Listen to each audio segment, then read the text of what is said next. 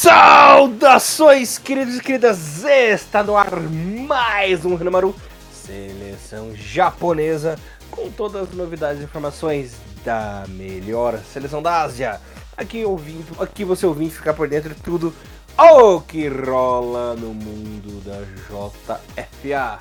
Bem, como sempre, vocês estão acompanhando Elias Falas, o Barbudo e Alegria na apresentação Comentários da lenda Mr. Thiago Cruz. Tudo bem com você, meu irmãozinho? Saudações, Elias. Bom dia, boa tarde, boa noite a todos os nossos queridos ouvintes.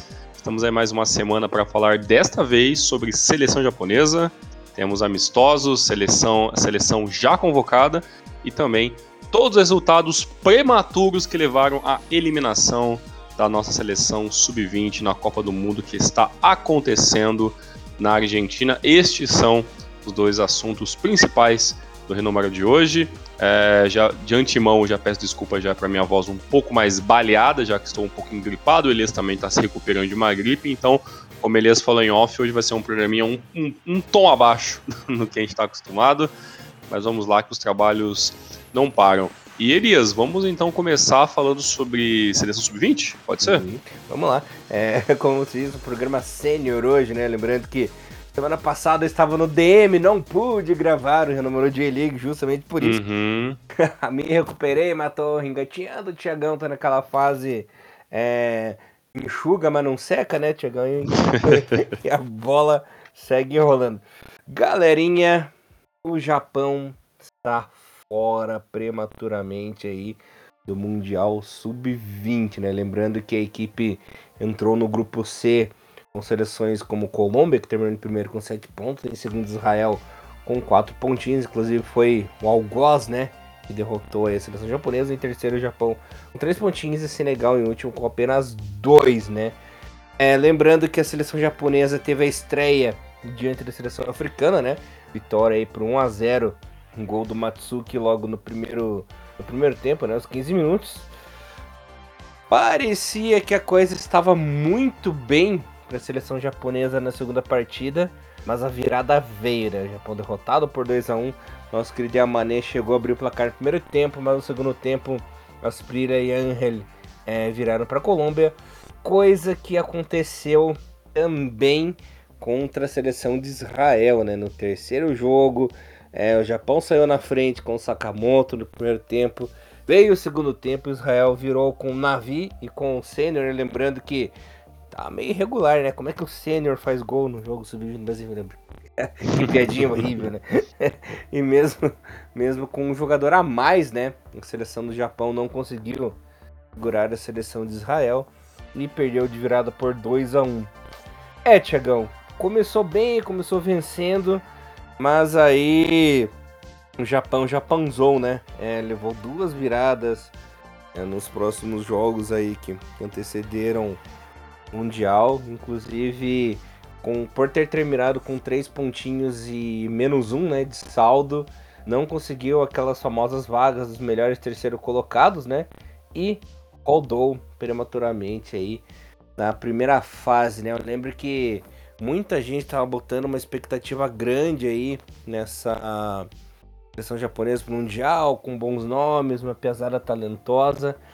Mas aquela velha história, Tiagão. Inclusive, uns amigos nossos ficaram revoltadíssimos com, essa eliminação do Japão aí. Pô, pesada peidou, pesada pipocou, não pode ser assim. A galera, é, futebol de, é exatamente isso, né? Futebol de piar, futebol sub. É assim, é, por mais que alguns jogadores já estejam jogando na J-League, jogando na Europa, né, Tiagão? É, é piazada, é inconsistente, né? Você vê, inclusive, houve aí mundiais sub-20 que o Japão nem participou na história recente aí. Então, não tem muito o que cobrar, o que ficar dizendo que são os pipoqueiros, que são peidão e tudo mais. É, é piazada, eles estão no caminho para evoluir Claro que perderam joguinhos bobos, né? Mas faz parte, bola pra frente. Exatamente, né?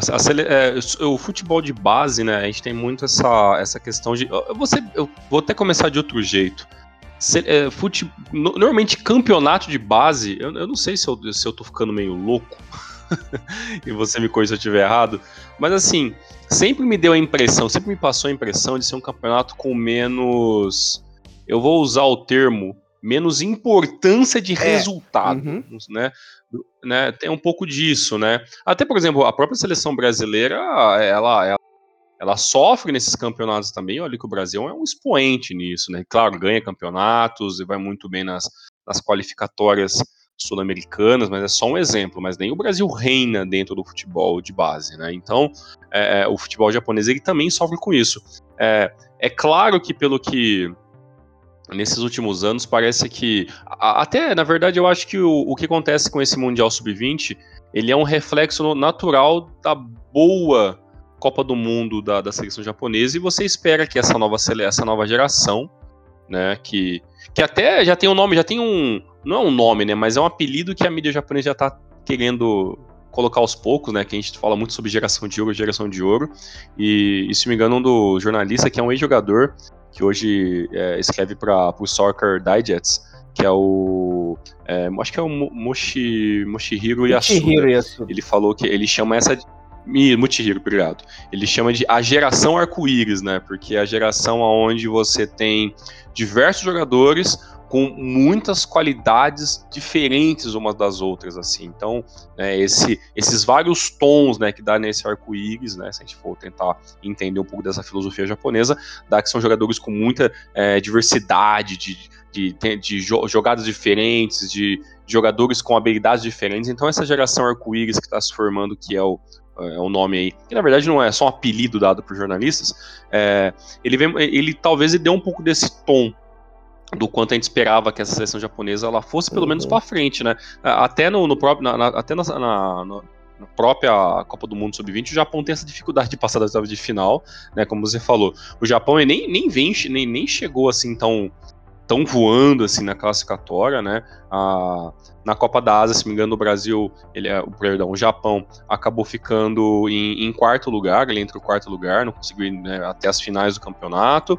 e, e, vai enfrentar uma vai enfrentar uma, uma seleção de Senegal que chega no campeonato sub-20 como campeã né, africana, foi enfrentar uma seleção colombiana que, se não me engano, foi a terceira colocada na classificatória sul-americana, e uma seleção israelense que, é, que foi vice-campeã né, da, da parte europeia, perdendo, para a Inglaterra ali no, final do jogo tal. Então, assim, não era um grupo baba, né, não era um grupo baba. É claro que, né, se você for colocar é, tudo isso no, num, né, para medir os pesos e as medidas, né, o, o, Japão ele tinha possibilidades porque a, essa a piazada, né, como o Elias usa propriamente muito bem esse, esse termo, né, já que ele é sul, né, a piazada ela tinha assim um, uma esperança a mais demais, porque, é, sei lá, tirando 99, Elias, ali, né, da final Japão e, e Nigéria, né, que também era um campeonato sub-20, o, o Japão nunca mais conseguiu fazer um, um bom campeonato sub-20, né? A gente teve ali algumas tentativas, algumas, né,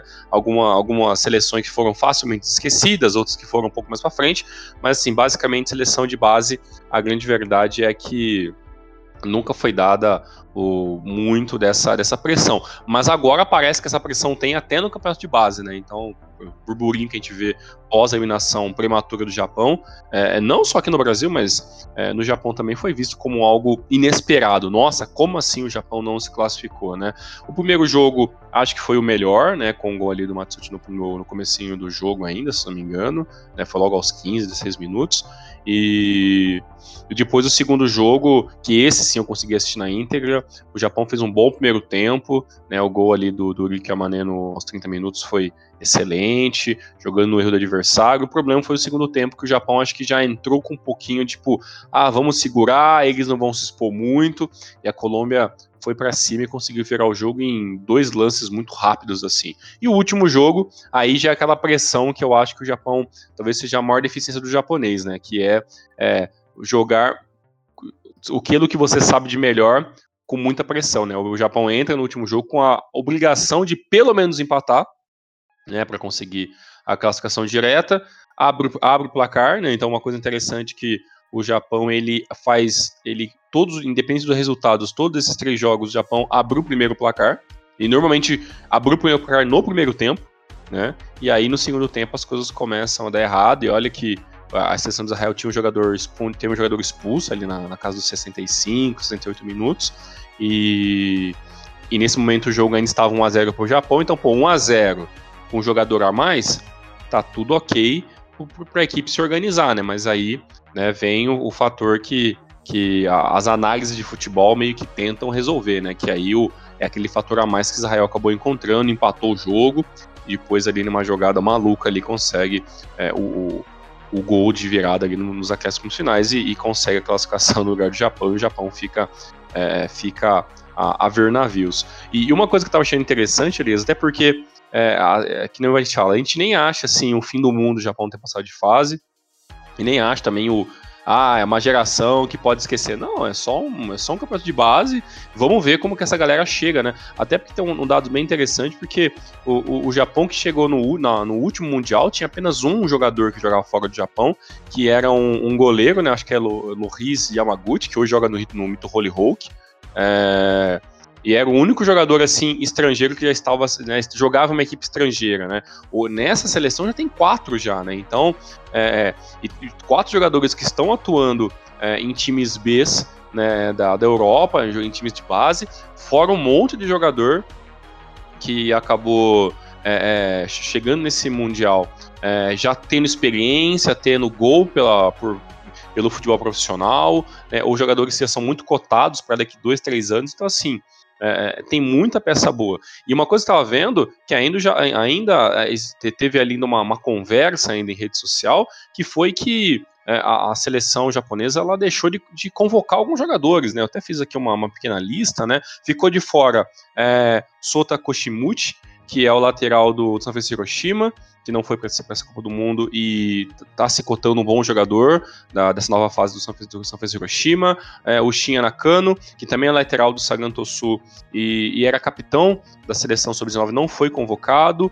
O, o, o, que aí gera a piada, né? O Takuhiro Nakai, né? Que é o Pipi, né? Takuhiro Pipi Nakai, que é, que é jogador, da, jogador de base do Real Madrid é, que é meio esquisito porque ele é um jogador de base do Real Madrid, mas ele não, ele não foi convocado para nenhum jogo esse na seleção e também não joga na equipe do Real Madrid, mas automaticamente ele é convocado pelo Real Madrid para participar de treinos com a, seleção, com a equipe principal, então, tipo, um negócio meio doido assim, mas enfim, ele não estava jogando muito, enfim, não foi convocado. E ainda tem o Ayumi Koyoyama, que ele é do Sagantosu também, ele está selecionado, ele tá lesionado, ele foi artilheiro é, do, do, Campeonato Colegial Japonês 2021.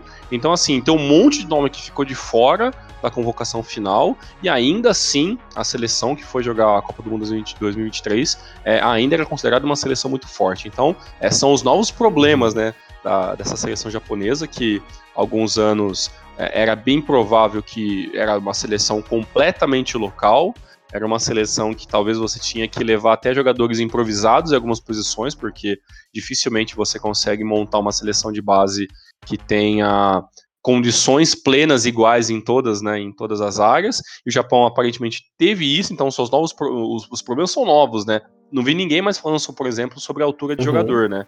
Ah, até porque hoje o Japão já tem já tem zagueiros aí, goleiros com 1,87 de altura, tem zagueiros também na, na, na casa do 1,88, 1,82, né? Tem aí o, o, o, Chase, né? O Onion Chase, que tem 1,88. Então, assim, é, acabou-se o problema que a gente tinha é, em alguns anos. Ah, até falei, não posso é, esquecer do, do Kota, é, do Kota Takai, que que ele é tem 1,92, né, o jogador mais alto desse elenco dessa seleção sub-20 e 1,92 para um japonês, poxa, volte, né, até quando a gente falou no, no programa do, sobre J-League da semana passada, é, sobre os 30 anos, imagine se falar que, que o Japão teria um zagueiro com 1,92 30 anos depois, né? Muitos achariam loucura, né? Então, é, a evolução leva ao Japão ter novos problemas. Eu acho que esse problema agora é que a necessidade da gente querer que o Japão seja logo, né, volte a, a, figurar entre os grandes, né, ou a principal seleção da Ásia em todos os quesitos,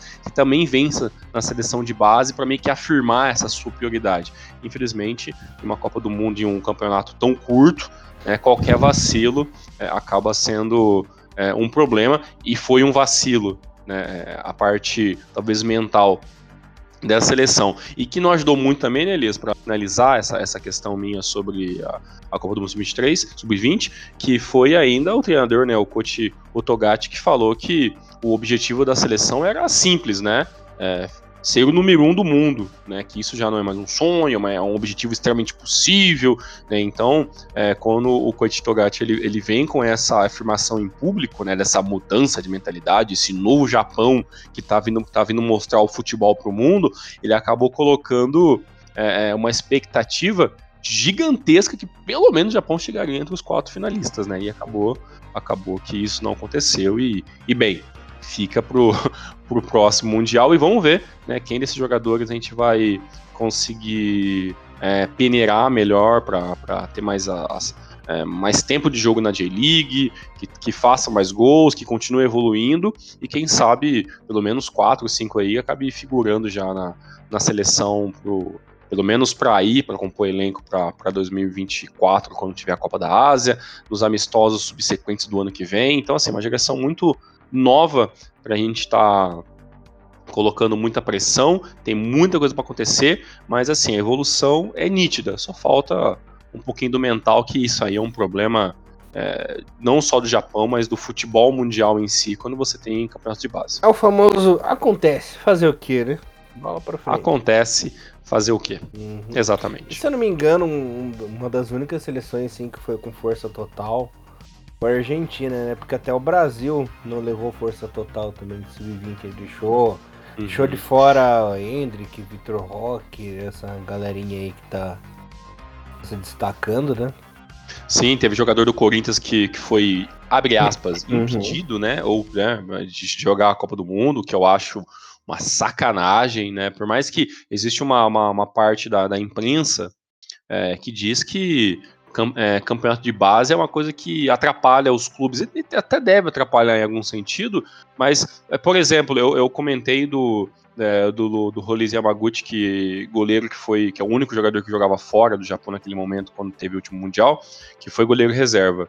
Hoje ele joga no Mito Holy Rock, já tem 25 ou 26 anos. Qual que é a chance desse cara jogar é, uma então, alta no mundo? Que eu penso. Zero. Vai tira, tira a única tira a única chance do cara jogar uma Copa na vida, né? Por mais que seja de base. Exato. Às vezes, às vezes sejamos francos, né, Elias? Tem muito jogador aí que talvez nunca mais volte a vestir a, sele... a é. camisa é. da seleção japonesa, ou de qualquer seleção do mundo. E você tirar a chance desse, desse, desse garoto né, de, de, participar de um sonho que é disputar com todo mundo, porque ah, porque o clube precisa de você, e no caso do, por exemplo, do meu time que é o Corinthians, é, é, não deixou algum, alguma uma, uma molecada aí, uhum. a molecada é banco.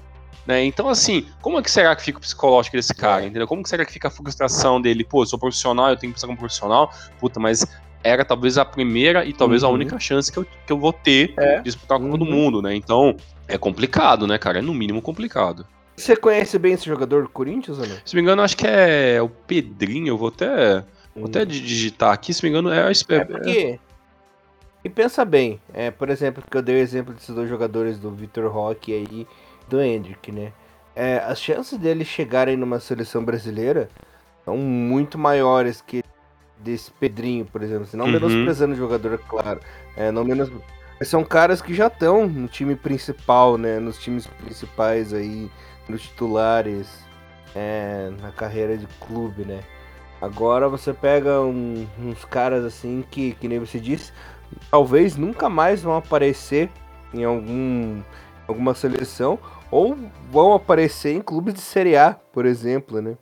Pois é, e eu até, quando você falava, fui googar aqui, ó, é isso mesmo, o menino Pedrinho, por exemplo, tá pela seleção sub-20, né, só um exemplo que o jogador brasileiro tem 70 jogos, 14 gols, né, e pela seleção sub-17 sub chegou a fazer 25 jogos e 11 gols. E é um garoto jovem de tudo. Então, então como é que você chega para um garoto de 19 anos, 8 anos e fala assim, pô, cara, você não.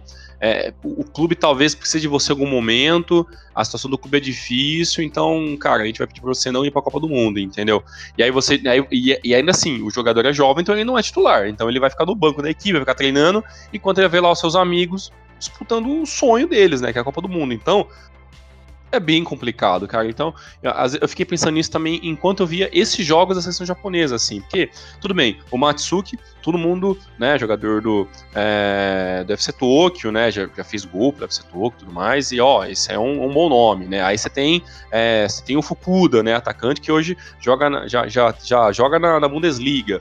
É, você tem o Issa Sakamoto, jogador de Gamba Osaka emprestado pro Fagiano Kayama, né, você tem outros nomes aí interessantes. Pô, a Ari Chase, sabe? Você tem nomes, né? Kota Takai, você tem Rico Yamane, tem vários jogadores que eu acho uhum. que a gente vai uhum. acabar peneirando sobre a seleção principal, com certeza. E às vezes até outros nomes que eu não é. citei aqui.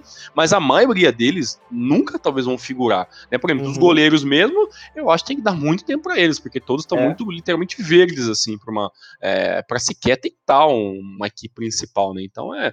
é pô, e dos, dos goleiros, é, um, dois jogam ainda em, em, time, em futebol colegial, perdão, é, universitário, e um tá no. É, é hoje, né, o, o Haruna, é, ele é do, do Mito Holy Hockey, e hoje ele é, é tá sendo o, jogador, goleiro titular, porque o, o Luiz Yamaguchi, né, que eu, que eu citei, tá machucado, então hoje ele é titular, mas quem, quem vai, vão, vai saber que esses jogadores vão chegar num, numa J1, vão conseguir, né, ir para a Europa, cara, é muito complicado, sabe? Então, é, eu vejo, eu acho, às vezes, que, que a mídia é meio cruel, assim, sabe? É, de tratar, tipo assim, ah, se não é Copa do Mundo, ou, sei lá, Copa América, Copa da Asa, tudo é uma bosta, né? E não é assim, né, cara? Então, eu imagino que eu, eu considero que ficaria frustrado se eu tivesse talvez a única chance e não, e não conseguir. Então, realmente é complicado. E, e tem uns exemplos, disso exemplo de goleiro, né? Por exemplo, Kawashima, né? O Kawashima ele foi o goleiro do Mundial Sub-20 de 2003, né?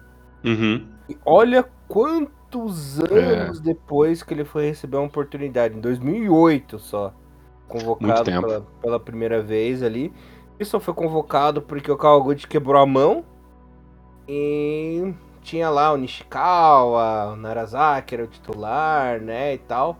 E mesmo assim, só em 2010 que ele foi virar o titular da seleção para jogar uma Copa, né? Pensa, então foram sete anos para ele chegar na seleção japonesa. Até próprios jogadores que eram excelentes jogadores na base e nunca renderam na seleção ou sequer foram convocados para a seleção principal, como Robert Cullen, né? Que era o queridinho seleções de base, nunca chegou a atuar pela seleção principal. É, aquele Hirayama, né? Até chegou a ser convocado alguns jogos, mas ele era o terror da base, né? Tinha como fazer gol na uhum. base. Não rendeu. O pro... Olha o Big Rafuna, né? Que foi titular lá em 2005. Olha Verdade. quantos anos ele demorou para chegar na seleção, para ser convocado. Ele só foi convocado porque a gente tava num período bosta, assim, para atacantes, né?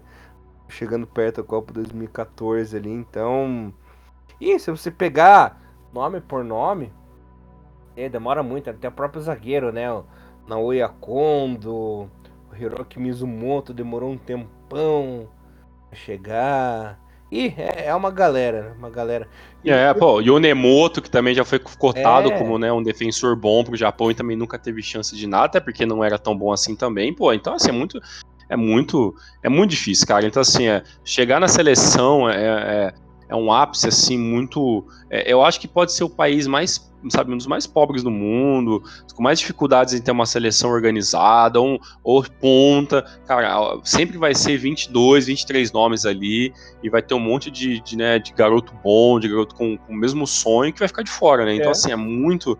é, é muito eu acho que é muita coisa pra gente simplesmente falar que é um número. Né? É só um amistoso, ah, é só uma competição de base. Não, não é uma competição. Vai falar isso pro, pro garoto que hoje disputa né, a Copa do Mundo Sub-20, Sub-17, Sub-15. Né? Vai falar para as meninas que hoje jogam Copa do Mundo do futebol de base. Não, isso aí é só uma copinha do mundo feminino, tá? Ninguém se importa, viu? Vai falar isso pra ela, sabe? É, só quem tá lá é. sabe o quanto é o quanto é difícil, né? Vou, então realmente é. Né, eu vou dar um exemplo aqui de Curitiba, cara, de 20 anos atrás. É, no, no Curitiba tinha o Marcel, que era o atacante, né? Inclusive foi um dos artilheiros lá do Brasileirão 2003. E no Atlético tinha o Dagoberto, né? Uhum. Eles, falavam, eles falavam assim, nossa, o Dagoberto e o Marcel, eles vão ser o futuro da seleção brasileira. Os caras vão chegar na seleção, na seleção principal, vão jogar a Copa do Mundo, vão arrebentar e tudo mais, né? Porque realmente eram duas joias assim do futebol paranaense que estavam surgindo para brilhar. E inclusive até jogaram é, aqueles jogos pan-americanos, né? De Santo Domingo, 2003 tudo mais. Nada, né? Nem chegaram na seleção brasileira principal. Até tiveram carreiras boas, né? No futebol brasileiro e tudo mais.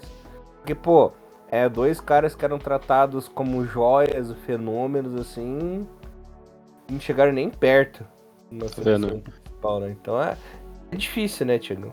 Não, não, sim, com certeza é, é, muito difícil.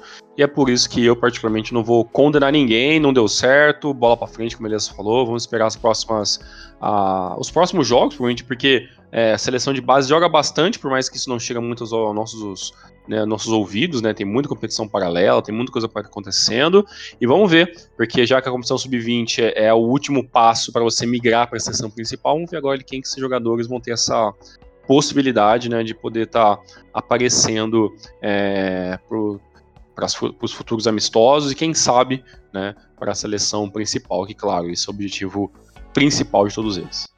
Maravilha, Tiagones.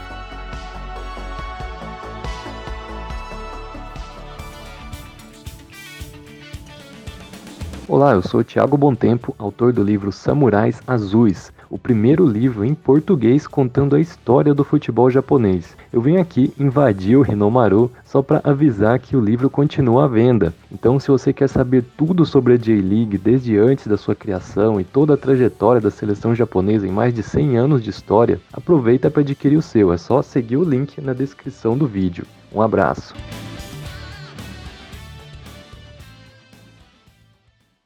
Bora para a seleção principal agora, rapazinho? Bora lá, Elias. Maravilha. Bom, antes de é, a gente anunciar aqui a convocação para os amistosos do dia 15 e 20 de junho, né? Dia 15 enfrenta a seleção de El Salvador, dia 20 enfrenta a seleção do Peru. Quero trazer uma notícia de última hora e uma excelente notícia. Finalmente parece que a JFA tá tomando consciência, né? Quer novos desafios já saiu a notícia, foi confirmado que o Japão enfrentará a seleção da Alemanha lá em setembro. E olha só, Tiagão, na Alemanha, né? Finalmente um amistoso aí fora de casa, um amistoso bom, né? Dia 9 de setembro lá no estádio do Wolfsburg, né? Aquele estádio Volkswagen Arena lá. É, jogando fora de casa com uma seleção. Né, uma seleção top de que inclusive nós derrotamos na Copa do Mundo. é, finalmente a JFA tomando vergonha na cara e marcando amistoso bom fora de casa, né? Vai ser aí um excelente teste. Exatamente. Setembro, então, a gente vai ter um jogaço de bola, né?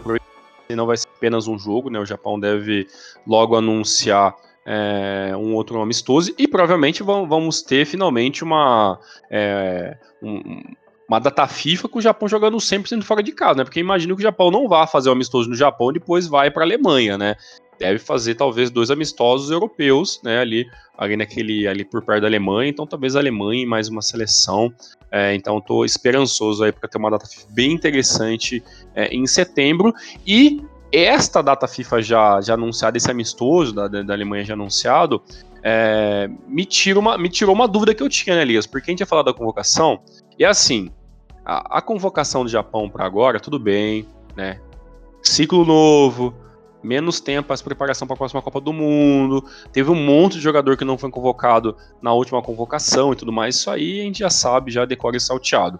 Só que eu achei que foi uma convocação com muito pautado para jogadores europeus, quase nada para jogadores novos e novas, e novas oportunidades para jogadores que jogam na liga, né? E eu falei, caramba, é muita é muito poder de fogo para você enfrentar. Exatamente para enfrentar desculpe o termo mas para enfrentar pouca coisa né? Que é, é o Salvador né? Que assim se o Japão empatar ou perder para o Salvador pode parar tudo que tá tudo errado né? E a seleção do Peru que é uma seleção que digamos que melhorou bastante no, nos últimos dois anos para cá. Ainda não é aquela seleção do Peru que é né, dos anos 90 e tal, que chegou a bater de frente com o Brasil, é, mas é uma seleção do Peru ainda que, ao meu, ao meu ver, está pelo menos um degrauzinho abaixo da seleção japonesa. Uhum. Então, na teoria, são dois amistosos que o Japão tem condições de vencer.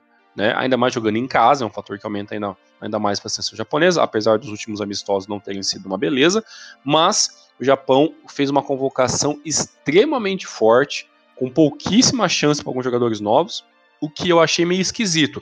Agora, sabendo que em setembro nós temos uma pedreira, que é um amistoso fora de casa contra a Alemanha e provavelmente mais uma sessão europeia, aí a coisa muda um pouco de figura. Né? Então esses amistosos eles vão ser basicamente preparativos para o grande amistoso de setembro. Então agora as coisas fazem um pouco mais sentido na minha cabeça. Não duvide que nesse de setembro faça uma convocação bostola, né? Não, aí, né, aí não é possível. Aí é, eu, não, eu não quero acreditar nisso. A gente já passou dessa fase, pelo amor de Deus. Mas você, Elias, por favor, é, eu não vou nem pedir para você falar. É, recite para nós a convocação dos amistosos de junho, por, por gentileza. Vamos fazer aquelas apresentações clássicas é, no Japão. Yo! Cara, não, brincadeira, galera. É, falando sério, a convocação de goleiros ficou com o Daniel Schmidt Kosuke Nakamura e o retorno do Keisuke Osaka, né, voltando aí à seleção principal japonesa depois de um tempinho, né? Achei justo uhum. também o retorno do Nakamura Kosuke, porque ele fez uma baita temporada no portuguesão, né, Tiagão, sendo titular ali Sim. na equipe do Portimonense. Jogador importante, né, vital aí na campanha da equipe portuguesa. Daniel Schmidt também, né, muito provavelmente nesses dois primeiros anos ele será aí a principal figura na meta japonesa, né, Thiago? Até por ter jogado a Copa, né? Ser mais experiente. E o Nakamura Kosuke e o Osaka vão ficar aí colinha, né? Às vezes até é, pode pintar um Tani aí, né? De vez em quando. Os goleiros mais de base. Né? Então, vai concordar comigo que foi uma convocação muito justa aí na meta japonesa. Sim, sim. Na parte defensiva aí temos o Itakura não mudou muita coisa, né? Koitakura, um Shogo Taniguchi, Yukito. É, temos aí o Ayumu Seco, né, Tiagão? O Grashoppers, o Yukinari Sugawara. E a grande novidade na parte defensiva é o Ryoya Morishita, né? Do Nagoya Grampus, que vem fazendo um bom campeonato também, né? Exato, não percam as contas, até agora são apenas dois jogadores que jogam na, na liga local, né? o goleiro Osaka, né, que só fez Hiroshima, e agora o Morishita do Nagoya Grampus. Para mim, os, o, desses defensores aí, o único que eu estou com aquela, aquele símbolo de interrogação é que eu gostaria muito de saber se o Shogo Taniguchi não vai decair o seu nível jogando agora no Qatar. Né? Então, é, ele talvez é o, é, é o único que eu gostaria de, de observar um pouco mais durante os jogos, né? Porque é, é inevitável você imaginar o Shogo Taniguchi não venha para ser jogador, para ser o zagueiro titular dessa seleção, ele venha para ser um jogador segundo tempo, né? Então vamos, vamos aguardar. Foi um bom, uma boa peça, né? uma boa peça surpresa nessa última Copa aí. Fez uma boa Copa, Taniguchi. Sim, sim, com certeza. Ah, ele até lembrou o caminho do. Puxa vida, aquele zagueiro que o bom tempo adora, cara, que ele tirava sarro lá. Foi jogar no Qatar também, jogou Copa da Ásia. Caramba, agora. O nome dele agora. De, se você lembrar, você fala pra nós, que de cabeça uhum. também não estou lembrando. É. Não tem muita importância, ele era ruim. no meio campo, é aquele mais basicão também, né? O Ataru Endo, Dioneito, Doan, Daichi Kamada. Os retornos do Cubinho, né? Cubinho abençoado aí, lutando a seleção. Hidemasa Morita, Kaoru Mitoma, né? É, Yuki Soma também. É, o Hayao Kawabe. Temos o Keito Nakamura, né? Convocados. Ele voltou também, Tiagão. Reo Hatate ganhando mais uma oportunidade aí. Seleção, aleluia, né? Uhum. E as novidades da J-League, né, Tiagão? Takumi Kawamura do Hiroshima e o Sota Kawasaki do Kyotão da Massa, Tiagão. Exatamente, meio campo, né, praticamente os melhores que a gente tem nesse momento, principalmente os que estão jogando fora do Japão. Acredito que no caso o Kawamura e o Kawasaki ele vai, eles vão para compor esse elenco, para fazer treinamentos e ver como que é, funciona. Talvez ganhe alguns minutos ali jogando contra a seleção de El Salvador, mas é mais provável que realmente eles foram mais para ter essa primeira experiência, né? Para mim, o meio campo é, impecável até esse momento, né? E claro, é, talvez de todos os nomes ali, o que está mais em baixa talvez seja o Camada, talvez, né, Elias? Que, né, que não fez um. É, já sabendo que não ficaria no Frankfurt, fez uma temporada, uma metade de uma temporada bem abaixo, né, foi até criticado né, pela sua postura, é, não vou dizer corpo mole, mas tem gente que não gostou muito da postura dele nos, nos, últimos dois meses né, com a equipe. E agora ele já é recém-contratado do Milan, né, já foi confirmado isso já. Temos mais uma vez um japonês jogando é, uma equipe importantíssima do futebol italiano e desejamos aí toda a sorte do mundo aí pro Camada que ele é, mostre né, no Milan aquilo que a gente sabe que ele sabe jogar. Seja mais uma camada importante na história do Milan. Exatamente. E mais uma chance de ouro aí pro Tati, que não teve uma primeira boa convocação. Vamos ver se agora ele consegue uhum. mostrar aquilo que a gente também já tá cansado de ver e jogando muito bem no Celtic. Maravilha. E na parte do ataque, temos Takumasa no esse o Eda e a duplinha infernal do Celtic, Maedinha e o retorno dele, do filho pródigo, Ogo Furuhashi. filho pródigo. ok. Bem, um problema é que Takuma Sano fez gol na última rodada esse é o titular. Uhum. ah, é. temos, temos, esse problema ainda a ser resolvido. É, Elias, por favor, fale, fale você primeiro. É, eu sei que de todos os nomes aí, claro, o nome que vai mais saltar a lista é o retorno do, do Furhat. Fala pra gente aqui que você espera nesse retorno para a seleção, que você sabe, né, que na, na última passagem também não foi assim o que a gente esperava, né? É, que seja um bom retorno aí do Furuhashi seleção, que infelizmente ele não conseguiu é, mostrar o que ele sabe, que a gente uhum. sabe muito bem, inclusive já terminou essa temporada como artilheiro da, da Liga Escocesa com 25 gols, inclusive nenhum de pênalti. Sim, aí, verdade. Todos os seus gols, nenhum gol foi de pênalti. Eleito o melhor jogador da Liga Escocesa também, né, Tiagão? Então, cara que tá com muito prestígio lá no futebol europeu. Seria muito difícil é do, do nosso querido Muraço segurar alto rojão, não convocando, né? Porque é muita pressão mesmo, né? Fechar o cara de fora. Mas tô achando que será aí um bom retorno. Finalmente ele vai desencantar e fazer seus golzinhos. Só achar um jeito dele jogar parecido com o que joga lá no Celtic, né? Ele ter um bom posicionamento ali dentro da área. Porque na, na seleção, querendo ou não, o atacante ele acaba voltando um pouco mais, né, para marcar, ele no meio-campo e tudo mais.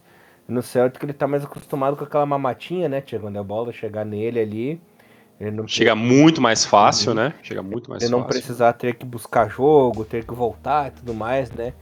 Isso aí que dificultou a vida dele é, na seleção japonesa. Justificável também a convocação do Maeda, que fez uma baita temporada pelo Celtic, também jogou muita bola, muito bem, foi super importante aí é, em mais um título escocês, né, da equipe, é, que continue na seleção e que ele fez uma baita Copa, dispensa comentários, né, na parte do ataque também o Eda tá em alta lá na, na Bélgica, né, Tiagão, já fez 22 uhum. gols, é, tem sido importante lá, jogadores é, mais valorizados ali no, no Belgão, né, Belgão da massa, e isso também foi muito legal. E o ponto fraco, né, Tiagão? Assano, esse aí é figurinha carimbada, tem lugar cativo, não tem jeito, né? Tudo bem que essa temporada ele não, não, não, não aprontou tanto assim no alemão, né, Tiagão? Mas é, nos últimos jogos, principalmente amistoso contra a Colômbia, foi um show de horrores, né? Olha, o, o que ainda pra, dá para dizer é que é assim, né? Sobre, sobre, sobre todos esses jogadores que foram convocados, principalmente sobre o Asano. É, uma coisa a gente tem que dar o braço torcer, né? Ninguém cuida tão bem do próprio físico quanto o Asano, né? Então, de todos os atacantes, ele é o fisicamente mais preparado, né? Para tomar porrada, para né, tentar ali uma dividida com o zagueiro, porque no, no, último gol que ele fez ali pelo, pelo campeonato alemão, ele fez questão de tirar a camisa e tal. Então você vê que ele realmente ele tá, como diz a galera que ele tá fibrado. Né? Então, é, é, o que falta talvez ali. Tá no shape, né?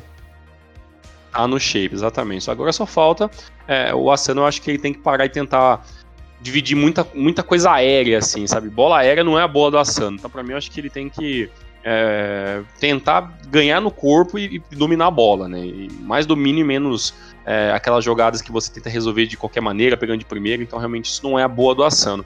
E assim, de dessa seleção que foi convocada, se a gente for parar a pensar, a gente tem quatro jogadores que foram destaques absolutos nas suas ligas, né, como jogadores japoneses, né? Então você tem Furuhashi fazendo uma temporada ímpar, MVP, né? Gol a dar com pau na Escócia. Você tem o, o Edinha fazendo mais de 20 gols também pelo, pelo campeonato belga, também é o japonês que mais fez, se não me engano, foram 23 gols no campeonato Dois. belga. Né, perdão, na, na, na na, na temporada belga inteira, né? Porque aí você acaba com, com o campeonato ah, belga, as copas né, e tudo mais.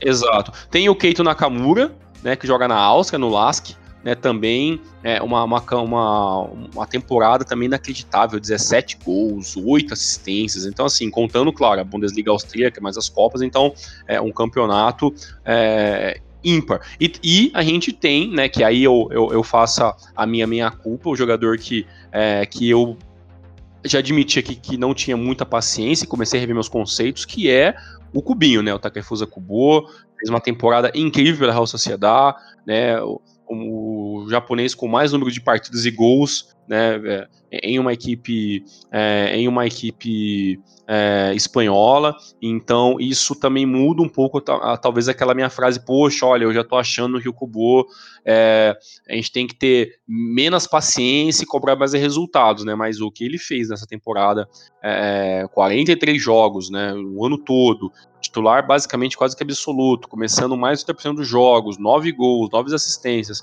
dentro de uma liga muito complicada, e outra, né, jogando na Real Sociedade, né, diferente, por exemplo, é, do Kento Nakamura, que joga no LAS, que é uma das principais equipes lá da Áustria, o Kyogo Furuhashi, entendeu? Ah, eu sinceramente não manjo muito ali do, do Brugge como que é a situação dele na, na, na Bélgica, mas esses dois que eu citei jogam na, nas, nas, equipes de pontas desses campeonatos locais, né? Já a Real Sociedade é uma equipe muito mediana para baixo, né? E fez um campeonato incrível, né?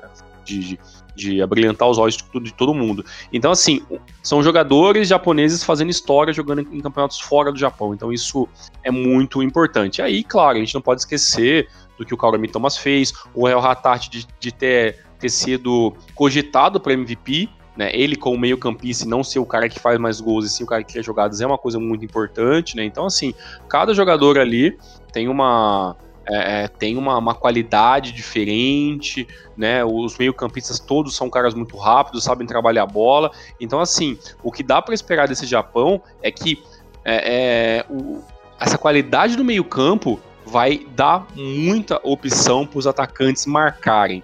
Eu acho que a, que a, a frase desses amistosos é: o Japão precisa fazer muitos gols. Né? Então, se o Japão ganhar de 1 a 0 de El Salvador, tá pouco. Ganha de 2 a 0 tá pouco. Sabe, vai ganhar de 1 a 0 do Peru, tá pouco. Então, assim, eu acho que o Japão, com essa formação, com esses jogadores e com essa temporada que foi que, que se encerrou, o Japão tem todas as condições de, de voltar de, depois de junho com belas apresentações e resultados com pelo menos dois ou três gols. Então eu, sinceramente, espero isso. Tem que dominar os jogos também tem que dominar. Pode ser que não, não, se não ganhar, tem que ser um acaso assim muito inacreditável que a gente vai ter muito comentar. Uhum. Mas é, é com, é, com esse prognóstico que eu falei, é muito difícil se imaginar que o Japão não consiga, é, pelo menos, dominar os jogos em questão de posse de bola, tentativas de chute a gol, né? E aí a bola só tem que, só tem que entrar, né? Aquela máxima do futebol, né? A rede tem que balançar com a bola lá dentro. Mas é que é impossível você não imaginar um, um cenário desse com, né, com, com, todos esses números, né? Realmente é muito difícil ali. Como você disse, Tiagão, é do Ratat, né? Que ele foi cogitado para ser o MVP. Não seria nada injusto se é, o Furuhashi tivesse perdido o MVP pro Ratat, porque que ele jogou de bola essa temporada, cara, que ele foi de vital aí é, na distribuição de jogadas, de passes, assistências, né? Ele foi o principal motor, o principal coração do Celtic aí nessa temporada, inclusive anulando grandes nomes do meio-campo, como o próprio Callum McGregor, né? Que é o capitão do time uhum. do Celtic e tudo mais. E vou dar uma de clubista agora, o Tavernier não deu nem pro cheiro, assim. Porque ficaram falando, ah, o Tavernier, é, Tavernier é, Minha toba, rapaz. é Furuhashi ou Hatati, não tem essa. É. Enfim, Elias, é. fala uma coisa para mim agora. É, eu, eu não sei a sua opinião, mas a minha é que de todos os jogadores que foram ali pro, convocados para o ataque, a gente tem um nome que já tá meio que se pendurando, né, pelos resultados e também por não ter sido o jogador principal do, do Celtic, uhum. né, que é o Maedinha, uhum. né, o Daisen Maeda, uhum. né. É, será que esses amistosos, eles estão, se o Daisen não, não conseguir um destaque, não voltar a fazer gols pela seleção principalmente, é, já que é um jogador importante da, da, equipe do Celtic, mas ele não é titular absoluto, né? Teve uns momentos ali que ele amargou um certo banquinho ali, entrando no finalzinho de jogos e tal. Mas dá para dizer que talvez o Daisen Maeda ele é o único atacante que chega mais é, pressionado em mostrar resultado. Não que o Furuhashi não tenha, acredito que sim, até pela ausência dele nos últimos amistosos, foi por falta de resultado uhum. na seleção.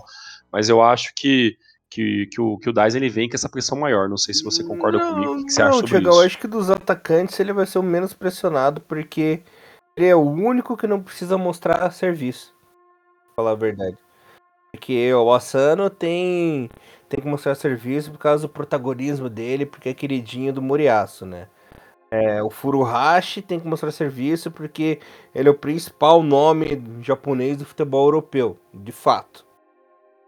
Aí é, inclusive foi o maior artilheiro japonês aí por duas temporadas seguidas, né?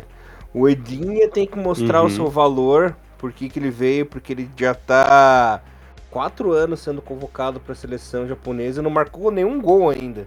Em quatro anos pela seleção principal. É. Entendeu? Tem isso também, isso é então, é verdade. Maeda, ele tá no papel dele. Ele tá sempre sendo convocado, jogou a Copa, foi titular na Copa, botaram ele numa bucha desgraçada na Copa do Mundo ele correspondeu à altura, inclusive muito melhor do que todos esperavam, né? Inclusive marcando gol em oitavas de final da Copa do Mundo. O Maedinha tá, tá numa dele, na boa, curtindo o papel dele, né? É, tá jogando bem no Celtic, joga bem na seleção também. Agora, se for para parar para pensar sobre pressão, o que mais está sendo pressionado ali é o Edinha, que até agora não fez nenhum gol na seleção, né? Já tá aí há tanto tempo, jogou Copa do Mundo, enfrentou Costa Rica, que era grande chance dele fazer alguma coisa e nada, né? Inclusive tem jogadores ali que estão babando é, para entrar no lugar dele, babando na nuca do Edinha, como o próprio Matino, né, Tiagão? Do Belmari, né? O Nishimura também, do Marinos, tá babando para conseguir uma vaguinha ali na seleção principal, né? Então eu diria assim, de todos esses que realmente tá na corda bamba ali, que tem que mostrar serviço, o Edinha, embora ele seja muito protegido, o do Murias também, né? Ah, não, é com certeza, né? tem essa questão da, da proteção que não. Se a gente falar que não tem, a gente tá, né, de olhos vendados. Quatro né? anos claramente. Gol, né? A gente foi ver Copa América, né? é, quatro anos nenhum gol, a gente foi ver, né, tem Copa América, né, e, ele tava lá e tal, então realmente é, tem isso mesmo, né. É, e olha, parando pensar, do que você falou, realmente, talvez a sua lógica tenha muito mais é, muito mais consistência do que a minha, né? Porque na minha cabeça eu fico pensando assim, poxa, o Maeda, ele vai chegar nesse, com esses caras aí, todo mundo, né? Vários gols e tal, mas é, o fator gol na Copa do Mundo, o fator tudo que o Maeda vem, até porque talvez ele não venha com essa visão de ser o atacante principal, talvez, né? Talvez ele, ele saiba que o papel dele é, é fazer parte do elenco, né? Compor o elenco, né? Não ser o, o camisa 9, né? Do, do Japão, é, ou o 11, né? Dependendo qual é a formação que ele vai ser colocado, mas é, é vários desses nomes aí, acho que realmente o, o Maeda, ele, ele pensando melhor agora, ele ele para compor elenco, ele se mostra um jogador mais, digamos, mais pronto, né? Pronto ali para, porque pô, como você falou, e você até venceu fácil meu argumento, né? As buchas que foram colocadas numa ida na Copa do Mundo, para pensar cinco minutos e falar, caramba, é, realmente não, não foi fácil muito não, isso é verdade. Não tremeu, né? Foi bem. Com certeza.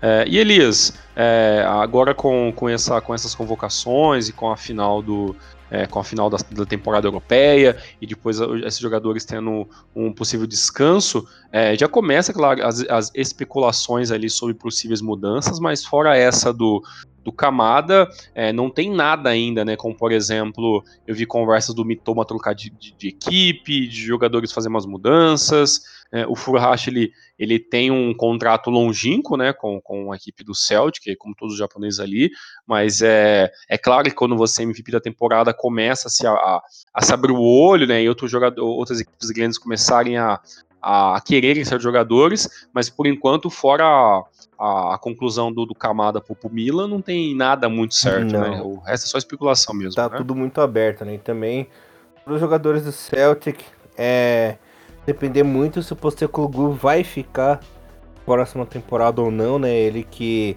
tá sendo sondado muito pela equipe do Tottenham, né? Na próxima temporada hum. É, existem conversas do Hatati no Brighton já para essa temporada aí também, mas por enquanto só papo mesmo. É, Furuhashi Maeda também não veio nenhum burburinho muito forte também, né, Tiagão?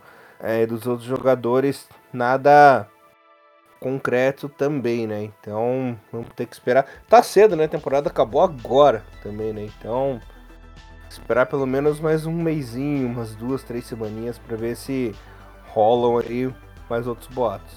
Tá certo. E para completar, Elias, para você faltou algum nome? Faltou alguém nessa seleção para ser convocado? Você esperava a, a, alguma convocação que não foi concretizada para você? Essa é atualmente a seleção ideal para se fazer um, os 11 principais?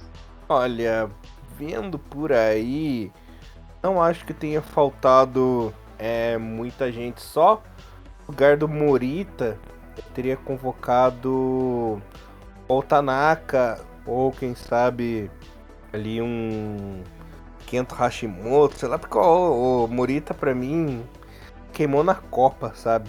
Eu não sinto, eu não hum. sinto essa confiança que o Moriaço tem no Morita. Eu, não sinto essa confiança nele, sabe? Eu teria convocado outro meia defesa, até ó, teria convocado até o próprio Iwata, né, do Celtic no lugar do Morita ali. Para é. fazer um teste, por, uhum. por exemplo, né? Hum.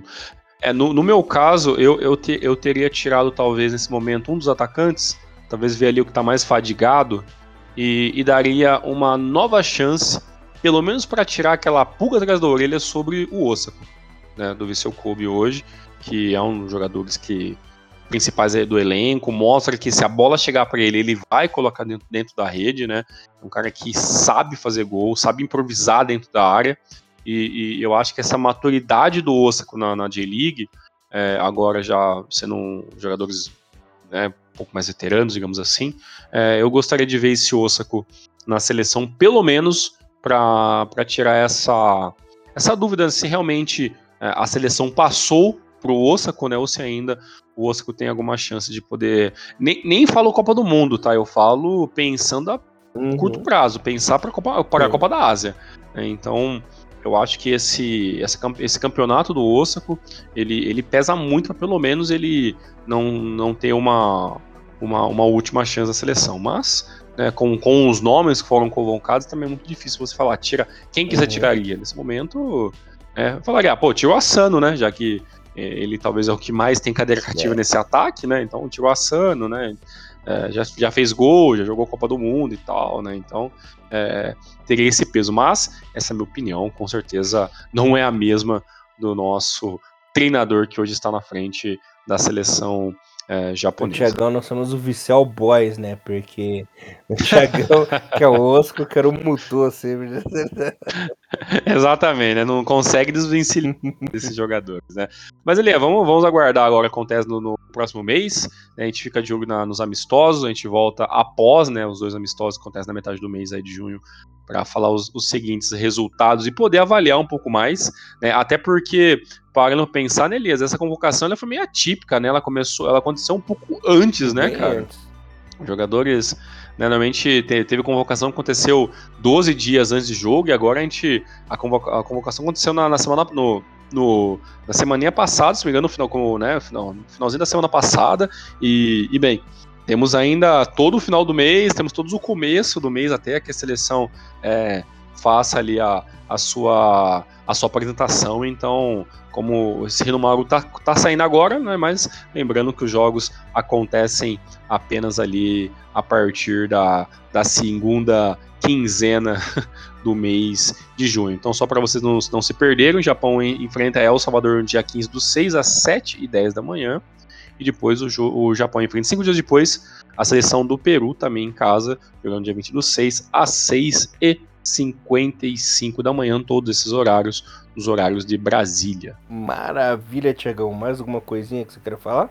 Por mim, fechou. Elias, muito obrigado e nos vemos na semana que vem. Valeu, Tiagão. É isso aí, galerinha. Nos vemos na semana que vem. E... Maru, levando o melhor futebol japonês pra vocês, galera. Valeu, tamo junto. Valeu, forte abraço. Tchau, tchau. Sonara.